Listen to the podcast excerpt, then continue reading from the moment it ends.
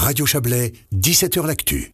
De gros défis attendent le contrôle fédéral des finances. L'organe suprême qui vérifie que nos impôts ne sont pas utilisés n'importe comment a un nouveau directeur depuis le 1er septembre, Pascal Stirniman.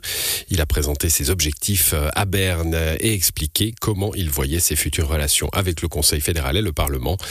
Pascal Stirniman. Pour nous, c'est important d'avoir un échange constat. On a un échange avec les délégations, on a un échange constat avec la délégation des finances. On présente nos rapports aussi dans les commissions, qu'on ait la possibilité de présenter nos rapports envers les commissions et puis aussi de discuter avec les offices qui ont été audités de notre part. Et puis avec les conseils fédéraux, c'est important d'avoir aussi un échange régulier euh, pour s'échanger sur les risques, pour s'échanger aussi sur les, audits qui ont été faits, pour euh, assurer un bon échange d'informations sur tous les niveaux. C'est possible que vous ayez des fois euh, des rapports, des informations qui déplaisent au Conseil fédéral, au Parlement, comme il y a déjà eu par le passé. Absolument, c'est pas notre devoir de servir des informations qui plaisent, c'est notre devoir de, servir des informations qui déplaisent. Euh, ça doit se faire sur une manière objective, constructive, pour assurer que la situation s'améliore. Est-ce que vous allez faire preuve d'autant de transparence que votre prédécesseur? Au niveau de la publication des rapports, c'est évident, on a une transparence euh, qui ne change pas. On publie la plupart des rapports.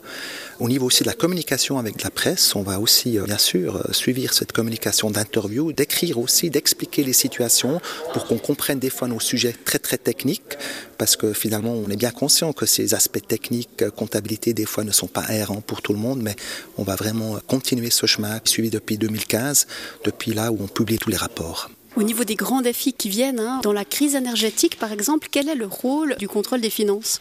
Dans la crise énergétique, il y a eu des grands contrats qui ont été signés. Par exemple, euh, le Parlement a décidé de financer 500 euh, millions avec des euh, réserves Kraftwerk à Bir. Et puis dans ce domaine-là, c'est important que ces moyens sont utilisés comme c'est prévu aussi pour assurer que la Confédération ait plus de production d'énergie à partir du février 2023. Alors pour nous, c'est l'audit des conditions, des contrats qui est prioritaire. C'est vous qui allez euh, devoir euh, récolter les informations et puis euh, publier les informations et les contrôler sur la transparence du financement de la vie politique.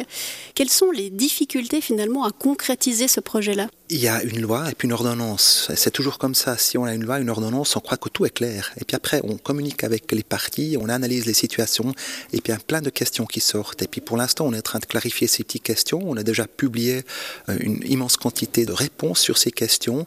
Pour nous, c'est important d'avoir un dialogue continu aussi avec les acteurs politiques pour vraiment avoir une, clarté nécessaire afin que les élections euh, puissent être conduites sur cette nouvelle base légale et puis qu'on puisse aussi contrôler que la loi soit tenue. Justement, est-ce que vous avez l'impression que vous allez vraiment réussir à contrôler que les informations soient correctes? Absolument, on est très optimiste. Alors, on est en train de travailler sur ces sujets-là, on est en train de développer des programmes d'audit pour auditer les risques.